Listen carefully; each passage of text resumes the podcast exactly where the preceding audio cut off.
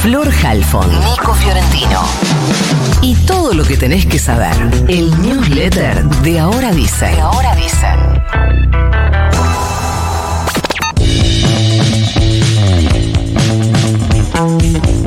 Otra jornada de represión en las afueras del Congreso, esta vez a cargo de la Policía Federal y Gendarmería, es decir, fuerzas federales dejando heridos y detenidos, mientras uno de los puntos que se discute dentro de la mega ley es, como viene contando Nico, una carta blanca a la tarea de las fuerzas de seguridad en la calle. Fuerte manifestación se había armado después de las 6 de la tarde, convocada por diferentes sectores que se oponen a lo que ahora llamamos ley combi. Hubo jubilados golpeados, más de 20 periodistas con balazos de goma, un desproporcionado uso de la fuerza durante el debate de una ley que determinará muchos cambios en el país, nuestra vida cotidiana, nuestro futuro. Entiendo que el debate se retoma a partir de las 10 de la mañana.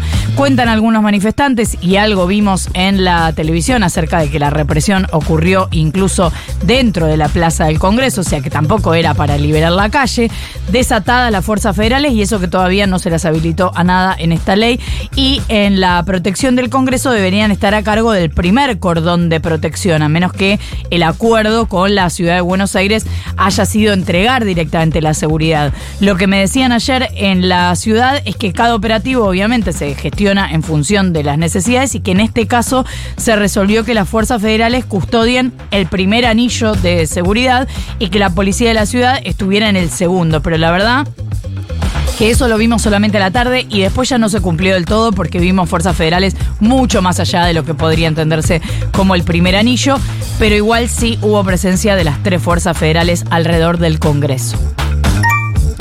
La ministra de Capital Humano, Sandra Petovelo, se enfrentó con manifestantes que reclamaban comida y que pedían que se declarara la emergencia alimentaria y minutos más tarde la policía los reprimió con gases lacrimógenos y hubo muchos manifestantes que terminaron hospitalizados. Ayer contamos que se venía una movilización de organizaciones sociales al Ministerio de Capital Humano y a supermercados grandes para pedir asistencia alimentaria a partir de que el gobierno nacional en lo que lleva de gestión no ha gastado un solo peso de las partidas que tiene previstas para mandar comida a los comedores.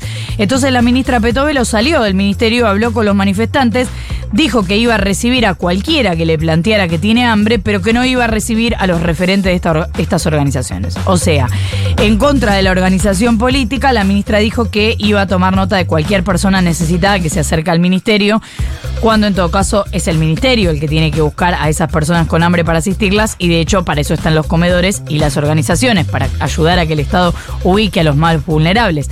Igual si pensamos en las personas pobres o si quieres, si pensamos en las personas indigentes, no le alcanza el año a la ministra para recibir uno por uno y anotar todos sus datos.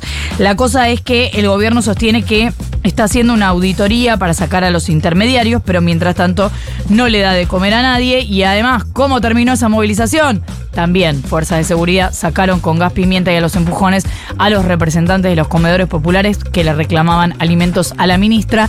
Ayer en una de las notas que hace IP entrevista a un trabajador de la salud del Hospital Pena y él dice que estuvieron recibiendo gente que había sido afectada por el gas pimienta y que no es el gas pimienta de siempre, que tiene otras particularidades. Así que vamos a ver si el Ministerio de Seguridad da detalles sobre esto. La Organización Mundial de la Salud cree que los casos de cáncer van a aumentar un 77% en 2050 a nivel global en comparación a los niveles de 2022. El organismo informó que en 2012 se registraron 14,1 millones de casos, en 2022 hubo 20 millones de casos y calcula que en 2050 va a haber 35 millones. Y dice que la obesidad y el consumo de tabaco y alcohol son los factores más importantes de la creciente incidencia del cáncer así como del envejecimiento y del crecimiento de la población. Segunda jornada de debate de la ley ómnibus en la Cámara de Diputados, segunda jornada de represión y además también segunda jornada de sesionar sin dictamen. Parece un chiste, de verdad, parece un chiste, pero no. Anoche terminaron pasando un cuarto eh, intermedio para hoy, hoy va a continuar la sesión, pero la Cámara sigue debatiendo una ley sin tener el texto de la ley y no es que lo digo yo que claramente, me hago cargo, estoy obsesionado con el tema, sino que se lo pidieron al presidente de la Cámara de Diputados, Martín Menem, y dijo abiertamente durante la sesión que no lo tenía. Sí apareció, sí apareció en cambio una especie de borrador.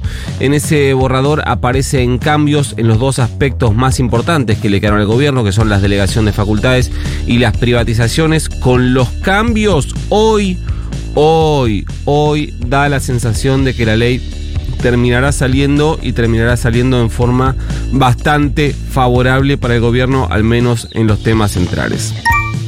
Donde no hubo actividad fue del otro lado del Congreso, en el Senado de la Nación, porque como contamos ayer acá, Villarruel, la presidenta del Senado, la vicepresidenta de la Nación, no convocó a la sesión especial que había pedido el peronismo para intentar rechazar el mega DNU de Javier Milei. Hubo una conferencia de prensa del bloque de Unión por la Patria en la que se le dijo a Villarruel que estaba incumpliendo con el reglamento, que habla de una sesión especial que debería ser convocada, debería alcanzar con la firma de cinco senadores y que cerrar el Congreso es algo que se hacía durante la dictadura, dijo José Mayans. Bueno, le eh, respondió Victoria Villarruel en Twitter diciendo que el peronismo ya no controla la agenda del Senado y dijo que solo va a convocar a sesiones con acuerdo de todos los bloques, una forma muy sintética de decir el reglamento, un huevo por último, ayer se conocieron detalles de las negociaciones entre la Argentina y el Fondo Monetario Internacional. En realidad se conoció el Staff Report y eh, atención con lo que prevé para la Argentina la hoja de ruta del fondo para este año, porque son todas cosas que te van a afectar directamente. Primero, dice el reporte, eh, habla de un ajuste de cuentas públicas inédito. Imagínate lo que debe ser lo acordado que el FMI le dice inédito. Confirmó que eso es necesario para em, cumplir con el superávit de dos puntos del PBI. Recordemos que ese es el acuerdo, que la Argentina termine sus cuentas fiscales con dos puntos eh, del PBI de superávit en un contexto en el que se prevé una caída del 2,8% de la actividad, es decir, un escenario catastrófico para cumplir con un superávit. Eh, y que además eh, dice el Staff Report que las tarifas van a subir entre un 150 y un 200% en términos reales, es decir, que parte del ajuste se va a hacer con subsidios, que hay un compromiso de levantar el cepo antes de fin de año, es decir, ir a una confluencia de tipos de cambio hasta que haya uno solo para comercio exterior y exterior, para comprar y vender, para turistas, para ahorro, etcétera. Lo cual para el gobierno hoy es un problema grande y un problema extra porque primero no hay dólares. Y además, eso implicaría la desaparición del impuesto país, el impuesto que determina cuánto vale cada uno de los dólares, más allá de los financieros, hablamos de los oficiales, es el impuesto país, que hoy se convirtió en el tercer impuesto en recaudación. Y por último, eh, advirtió el FMI por los riesgos de que el peso se aprecie, es decir, que el dólar debería ir al menos siguiendo la inflación. Esto se encamina a más devaluación, pero como no soy economista, no lo puedo decir. Mandamos el news. Mande nomás. Se va. You've got mail.